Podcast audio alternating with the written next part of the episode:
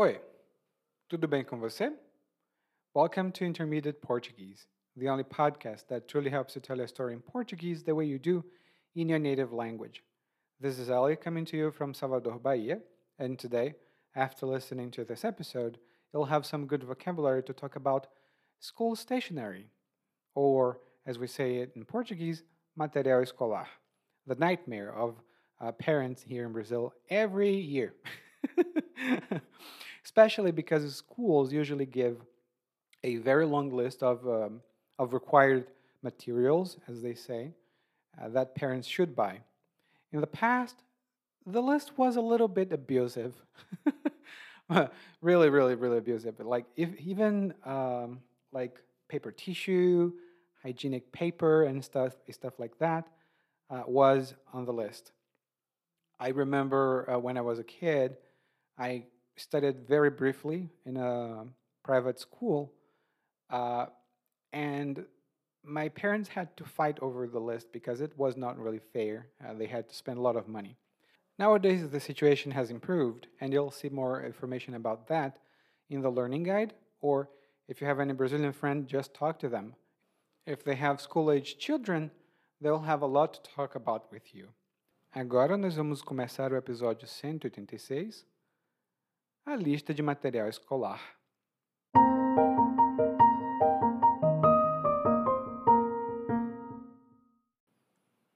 Meu filho entrou para o ensino fundamental esse ano e já me deu uma baita dor de cabeça. Não, não, meu filho. Ele já passou da idade de me acordar no meio da noite. É a lista de material escolar exigido pela escola que está me tirando o sono. Então resolvi dar uma ligadinha para a diretora para tirar satisfação. Eu que não ia ficar com um descalabro desses e não dizer um ai a respeito. Assim que ela atendeu, falei sem rodeios. Estou ligando para indagar sobre a lista de material escolar desse ano. Ela só fez hum.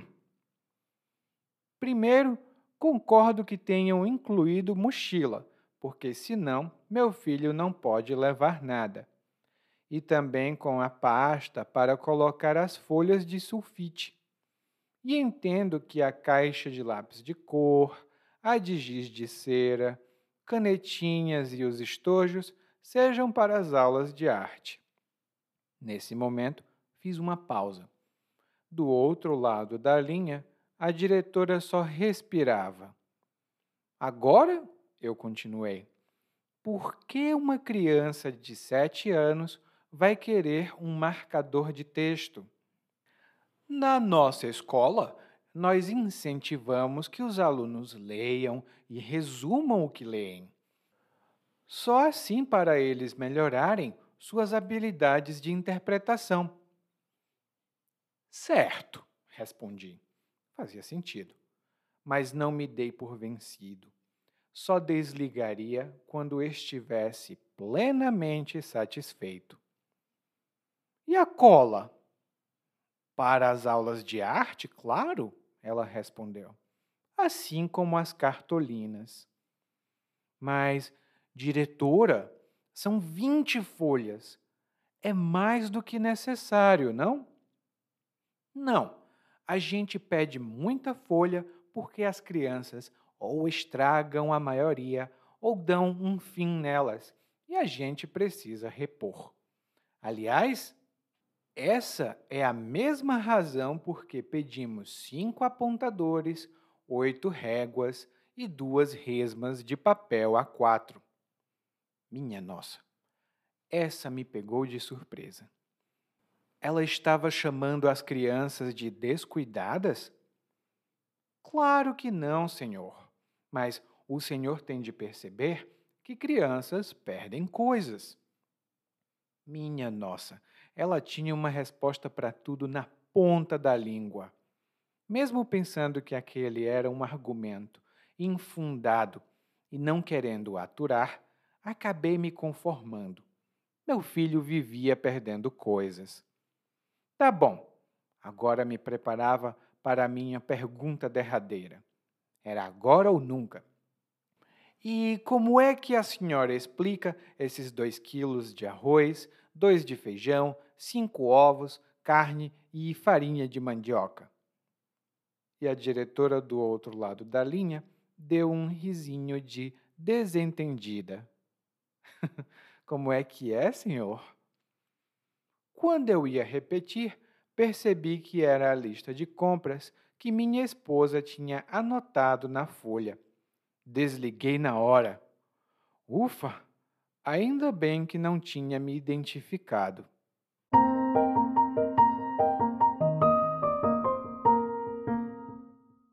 O assunto do nosso episódio de hoje é o terror, o pesadelo de muitos pais e de muitas mães aqui no Brasil.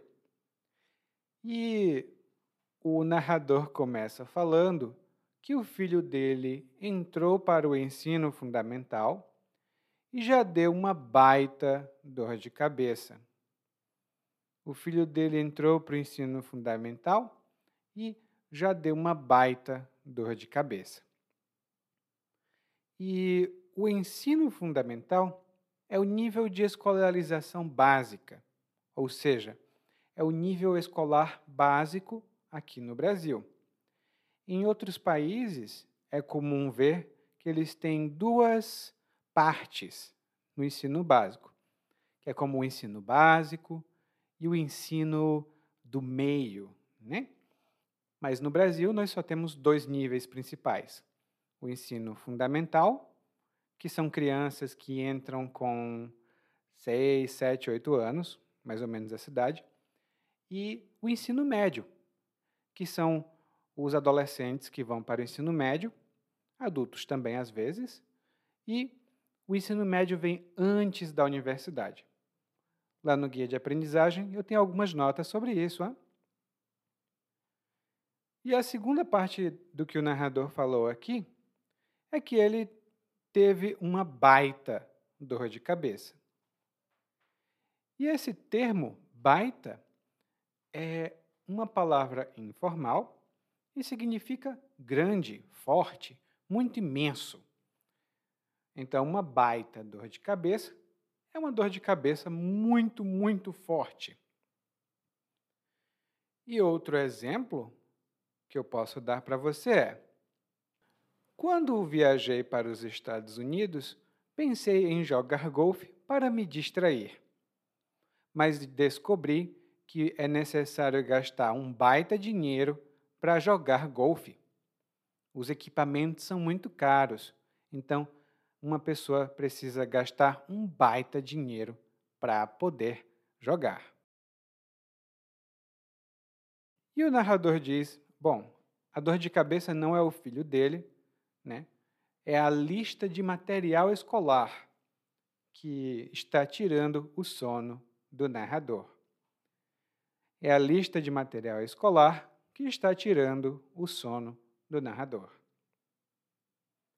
E quando algo tira o seu sono, isso significa que algo atrapalha o seu sono.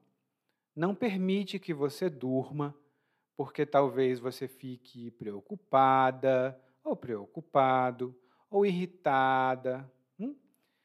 Alguma coisa acontece e tira o seu sono. Por exemplo, eu não sei como vou pagar as minhas mensalidades da universidade. E isso está tirando o meu sono. Eu não sei como vou pagar as mensalidades da universidade e isso está tirando o meu sono. E aqui no Brasil, em geral, as crianças que estudam nas escolas particulares precisam é, é, pelo menos os pais delas, né, precisam comprar o material escolar. E a lista costumava ser bem grande e, às vezes, também abusiva. Eu tenho mais informações sobre isso lá no guia de aprendizagem. Essa situação tem mudado, mas ainda não muito. A lista continua absurda em algumas escolas. e o narrador resolveu dar uma ligadinha para a diretora.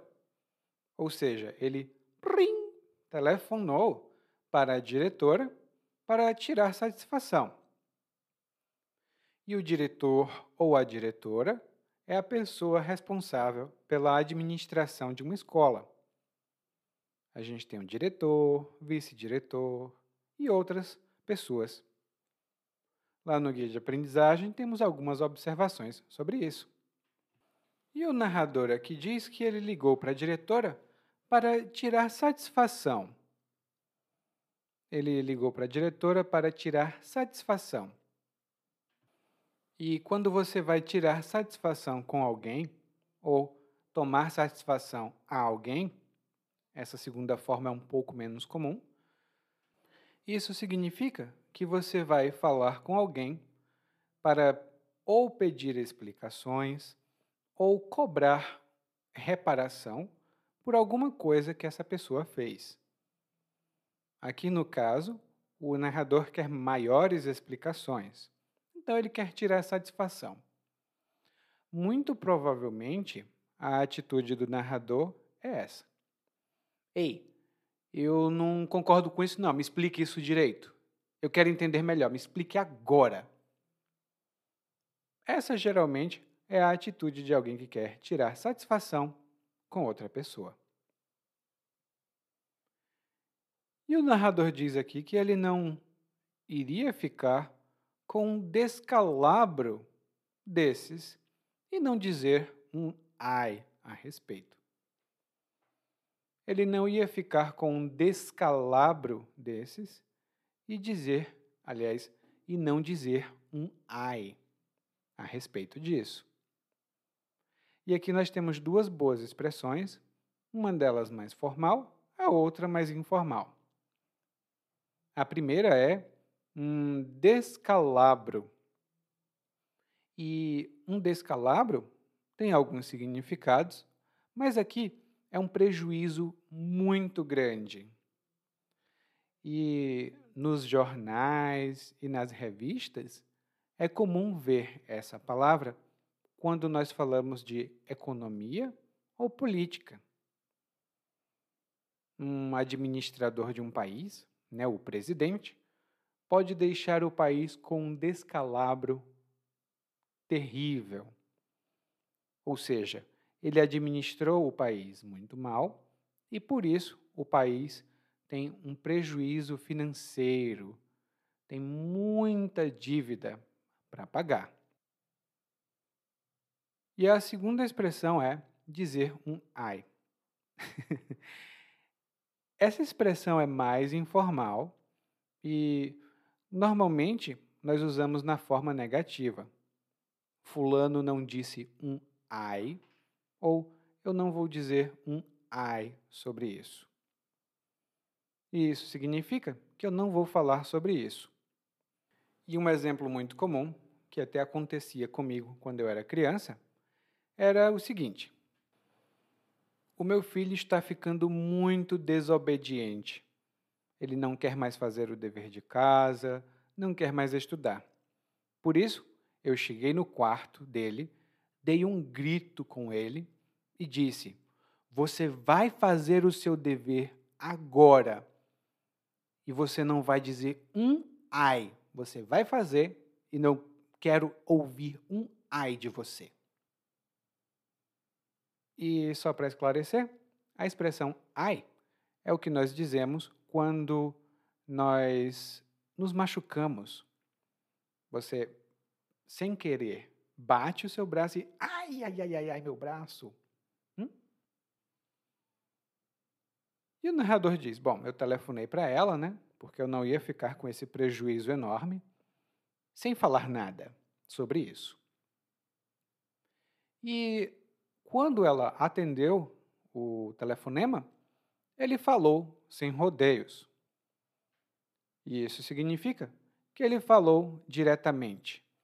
Ele não deu bom dia, ele não falou sobre outras coisas. Não. Ele falou sem rodeios, diretamente. E a parte principal dessa expressão é a palavra rodeio. que quando alguém não fala diretamente o que quer dizer, ela fica girando e rodando e rodando e rodando e não chega no lugar, ela não chega no ponto que precisa chegar. Então ela fica dando rodeios. Ou fazendo rodeios, também é possível dizer. E é muito comum o exemplo a seguir. Olha, você já está aqui há 10 minutos tentando me explicar alguma coisa e eu não estou entendendo. Por favor, deixe de rodeios e vá direto ao assunto.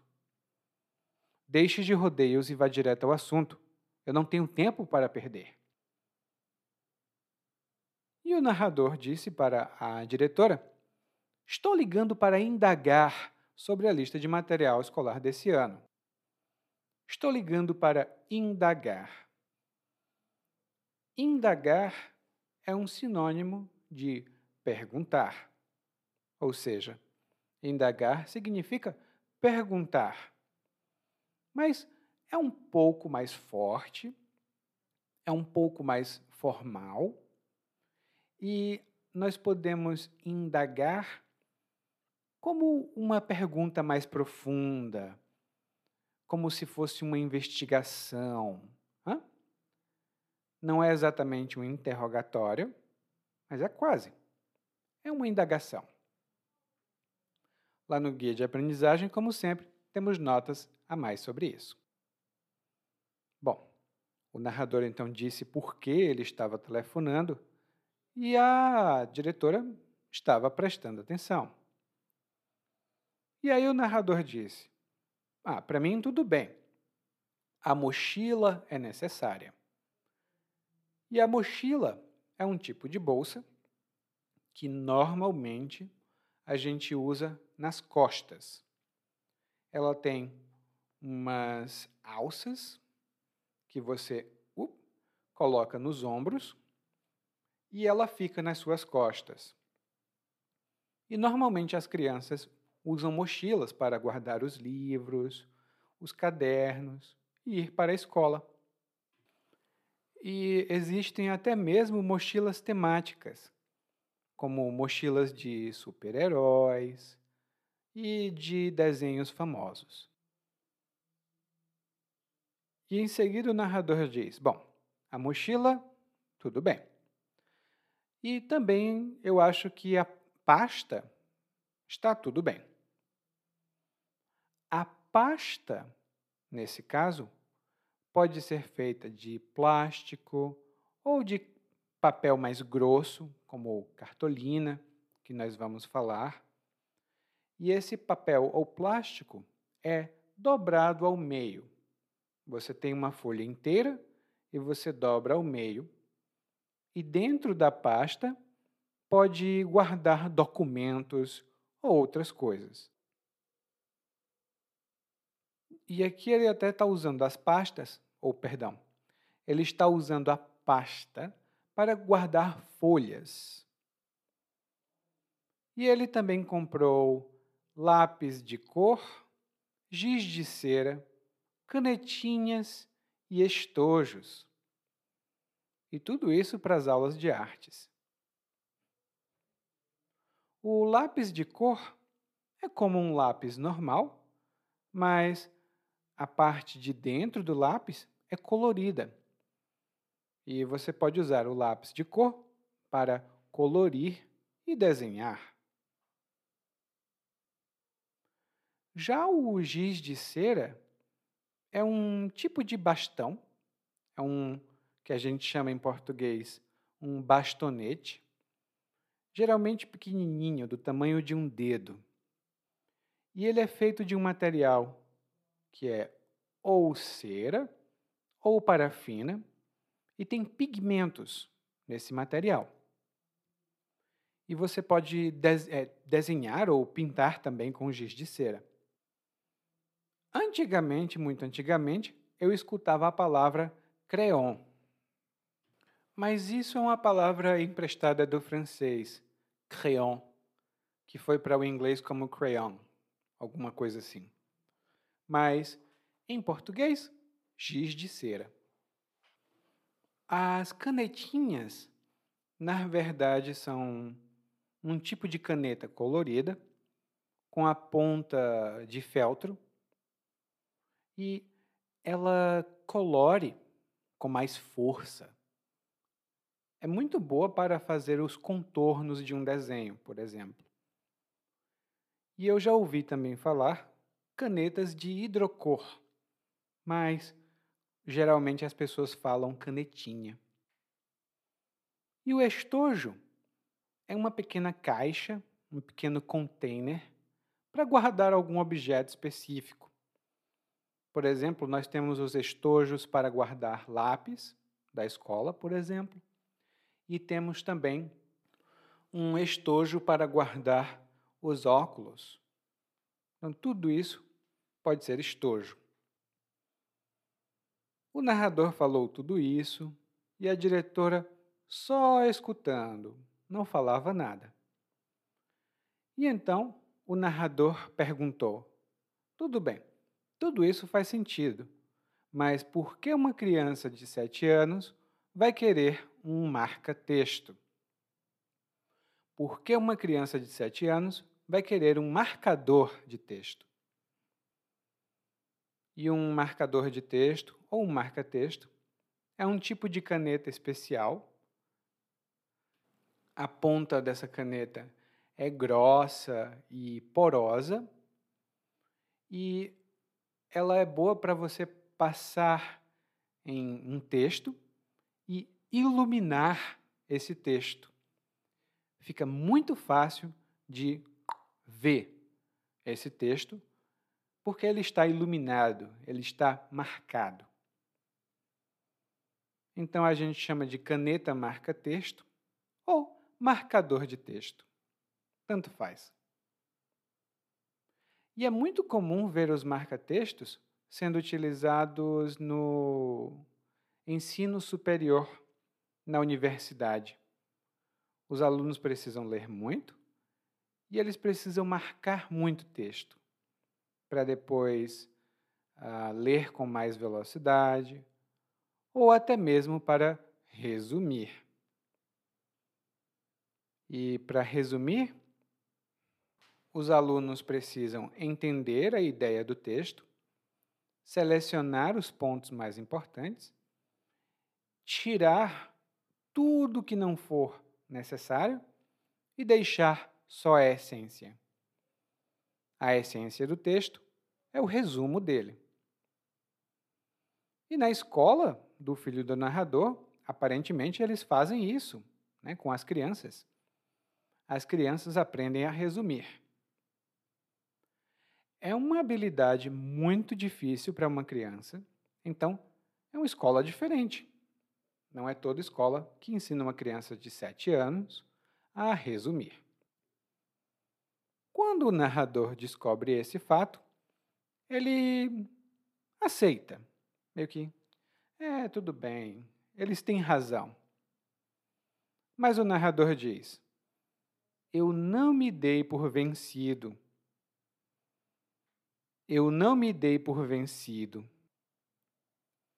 E quando você se dá por vencido, no feminino, quando você se dá por vencida, isso significa que você tentou fazer alguma coisa, até progredir um pouco, talvez, mas você desiste, porque é muito difícil. Por exemplo, Todo mundo me dizia que estudar chinês era muito difícil. Era necessário ter um professor. Ah, eu não acredito nisso. Eu acho que eu posso aprender tudo só. Mas, quando comecei a aprender chinês, vi que era muito difícil. Eu tentei, tentei, mas alguns meses depois me dei por vencido. Eu contratei um professor para me ajudar depois de tentar aprender chinês sozinho, me dei por vencido. Eu contratei um professor para me ensinar chinês. E aí o narrador diz: Bom, eu não desisti de questionar, eu não desisti de indagar, eu não me dei por vencido. E então ele agora pergunta sobre a cola. ele gosta de perguntar muita coisa, viu? Porque a cola é um tipo de material que você usa para unir duas coisas, para grudar, para fixar duas coisas uma na outra. Quando as crianças estão na aula de artes, elas precisam de cola para colar o papel. Elas pegam um pedaço de papel, colocam em outro pedaço de papel e agora o papel não se separa mais.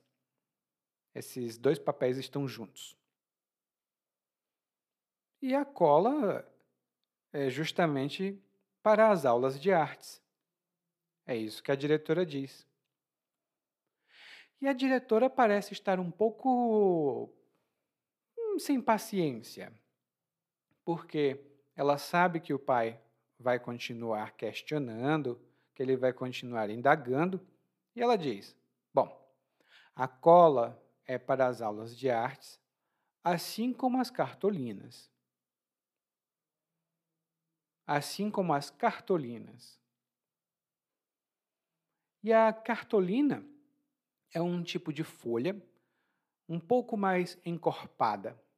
Ela é um pouco mais grossa, um pouco mais firme. Ela não é como as folhas de um caderno.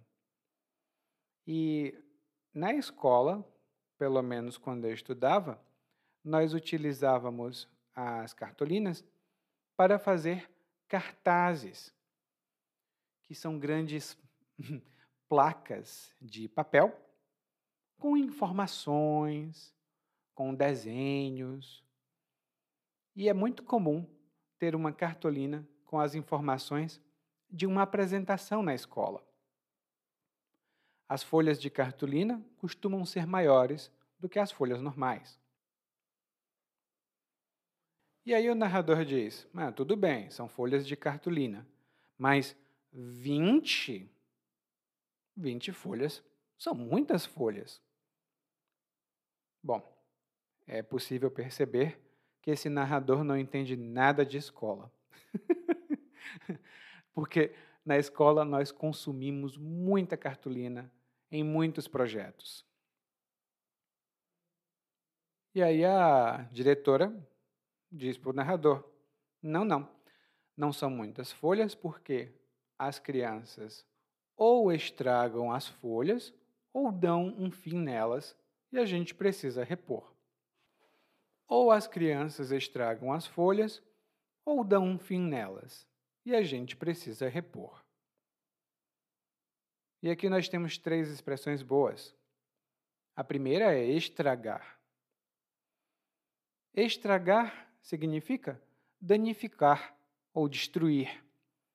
Danificar de uma forma que não é possível mais usar. Por exemplo,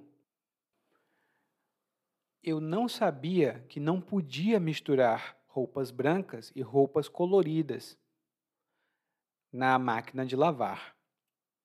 Eu não sabia que não podia misturar roupas brancas e roupas coloridas na máquina de lavar. E por isso eu estraguei todas as minhas roupas brancas elas ficaram todas manchadas. Eu estraguei todas as minhas roupas brancas porque misturei elas na máquina de lavar. e isso já aconteceu algumas vezes comigo. Eu estraguei muita roupa assim. A segunda expressão é dar um fim em alguma coisa ou dar um fim a alguma coisa. E isso significa destruir ou fazer desaparecer alguma coisa. Por exemplo, meu filho, isso daqui são cigarros? Eu não acredito que você está fumando. Olha, enquanto você morar na casa dos seus pais, não pode fumar. Por favor, dê um fim nesses cigarros. Dê um fim nesses cigarros, porque eu não quero mais ver cigarro nesta casa. Você está me entendendo? Dê um fim nesses cigarros. E antes de vir para Salvador, eu tinha muitos livros na minha casa. Muitos livros mesmo. Infelizmente, eu não podia trazer tantos livros, então precisei dar um fim na maioria. precisei dar um fim na maioria. Alguns eu vendi, outros eu doei, outros eu não usava mais e joguei fora. Ah, que triste. Mas eu precisei dar um fim em muitos dos meus livros. E a terceira palavra que o narrador utilizou aqui foi repor. Repor. E repor significa restituir ou colocar de novo algo que foi usado ou que estava faltando. Por exemplo, Maria, você poderia me dar um pacote de café? Eu não quero ir ao supermercado só para comprar café. Então, se você me der um café hoje, eu reponho amanhã. Se você me der um pacote de café hoje, eu reponho amanhã. Ou seja, eu compro um novo pacote de café e dou para a Maria. Assim, o café que não tinha antes volta a estar lá. E a diretora realmente não está com muita paciência, não. porque ela diz aqui: olha, nós pedimos isso porque as crianças ou estragam ou perdem os materiais, e essa é a razão porque nós pedimos cinco apontadores, oito réguas e duas resmas de papel. Nós pedimos cinco apontadores, oito réguas e duas resmas. O apontador é um instrumento, é um tipo de ferramenta que nós utilizamos para fazer as pontas dos lápis. Quando você usa muito um lápis, a ponta dele não fica muito boa para escrever. Então você pega um apontador e. Pronto, está feito. você fez a ponta do lápis e o lápis fica muito bom para escrever. Ele escreve muito claramente. A régua é um instrumento longo e parece um retângulo, mas é mais longo do que um retângulo. E a gente usa a régua para fazer linhas retas. E algumas réguas têm uma medição de centímetros. É mais comum, por exemplo, encontrar réguas de 30 centímetros. Assim você tem a certeza de que você pode fazer uma linha reta de 10 centímetros. Lá no guia de aprendizagem temos algumas notas sobre essa palavra, porque é, tem algumas expressões idiomáticas com ela. E por último, a resma. A resma é um conjunto de papel de 500 folhas. Sempre de 500 folhas, nunca mais, nunca menos. Às vezes, aqui no Brasil, as pessoas perguntam: Ei, quanto é que está a resma de 500 folhas? Não precisa. A resma sempre tem 500 folhas. E aí o narrador diz aqui, né, ele vai falando com a diretora, e a diretora tem muitos bons argumentos. Ela fala, por exemplo, que as crianças perdem coisas. E, de fato, crianças perdem coisas. Eu, quando era criança, vivia perdendo lápis. Sempre perdia lápis. E o narrador diz: Nossa, ela tem uma resposta sempre na ponta da língua. Ela tem sempre uma resposta na ponta da língua. Ou seja, ela sempre tem uma resposta pronta, preparada para dar. E o narrador acha que o argumento de que crianças perdem coisas é um argumento infundado, ou seja, é um argumento sem base nem fundamento. E essa palavra, infundado, é muito comum. Nós podemos dizer, por exemplo, não seja estúpido de bater num gato preto só porque você acha que gato preto dá azar. Essa é a história mais infundada que eu já ouvi. Não bata num gato preto. Essa superstição é idiota e essa sua ideia é infundada. Mas tem muita gente que realmente faz isso, infelizmente. E além de achar que o argumento da diretora era infundado, o narrador não queria aturar, ou seja, o narrador não queria tolerar aquele argumento ou a própria diretora. E aturar significa tolerar, aguentar. É uma palavra mais informal. Por exemplo, meu filho, eu sei que você não gosta de dividir o seu quarto com ninguém, mas o seu primo veio de viagem com sua tia e você vai precisar dividir o seu quarto com o seu primo. Eu sei que ele é um pouquinho difícil de aturar. É uma criança chata, mas aguente. Você consegue aturá-lo. Se eu consigo, você também consegue. E o narrador diz no final: Bom, eu não queria aturar isso, e também acho que o argumento é infundado, mas eu acabei me conformando. eu me conformei no final. E quando alguém se conforma com uma situação, geralmente uma situação que não é ideal, ou uma situação que é desconfortável, essa pessoa se resigna essa pessoa se sujeita. Ela diz: Ai, ai, eu não posso fazer nada, então vou aceitar, é o destino. Por exemplo, quando o João Pedro entrou nessa empresa, ele disse que estava aqui só por um tempo. Ele estava estudando para conseguir coisa melhor.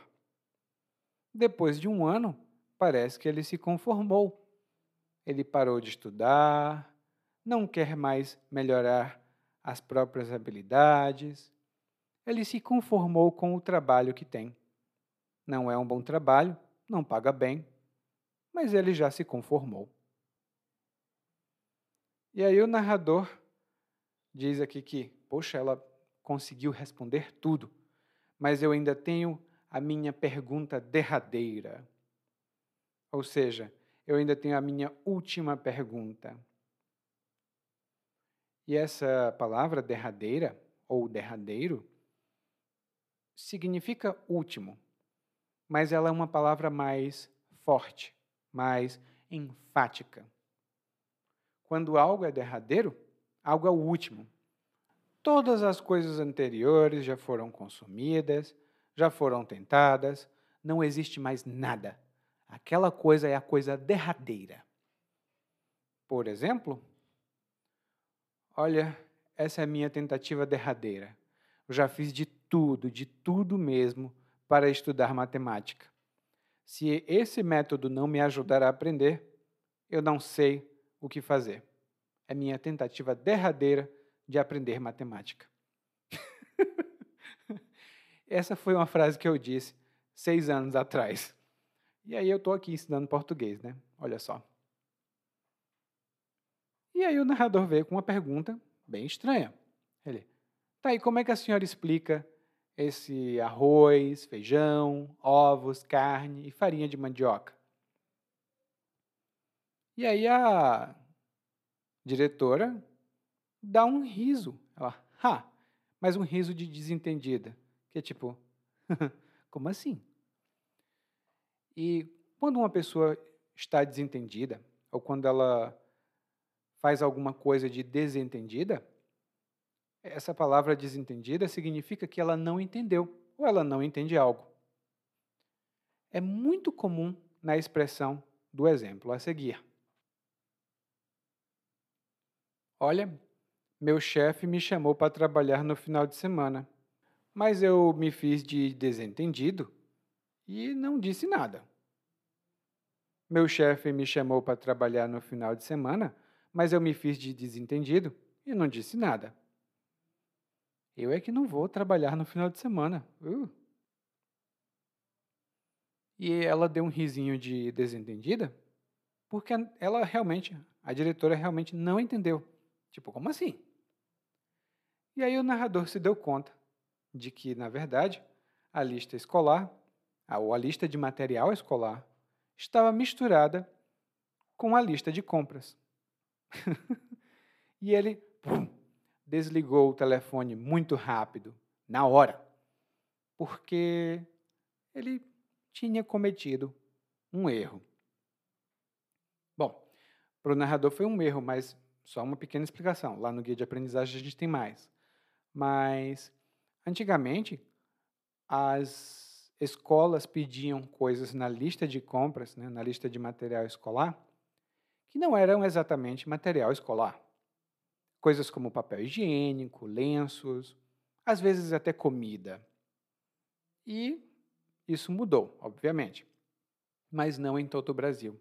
Então, se você conhecer alguém aqui do Brasil que tenha filhos em idade escolar, pergunte sobre a lista de materiais escolares.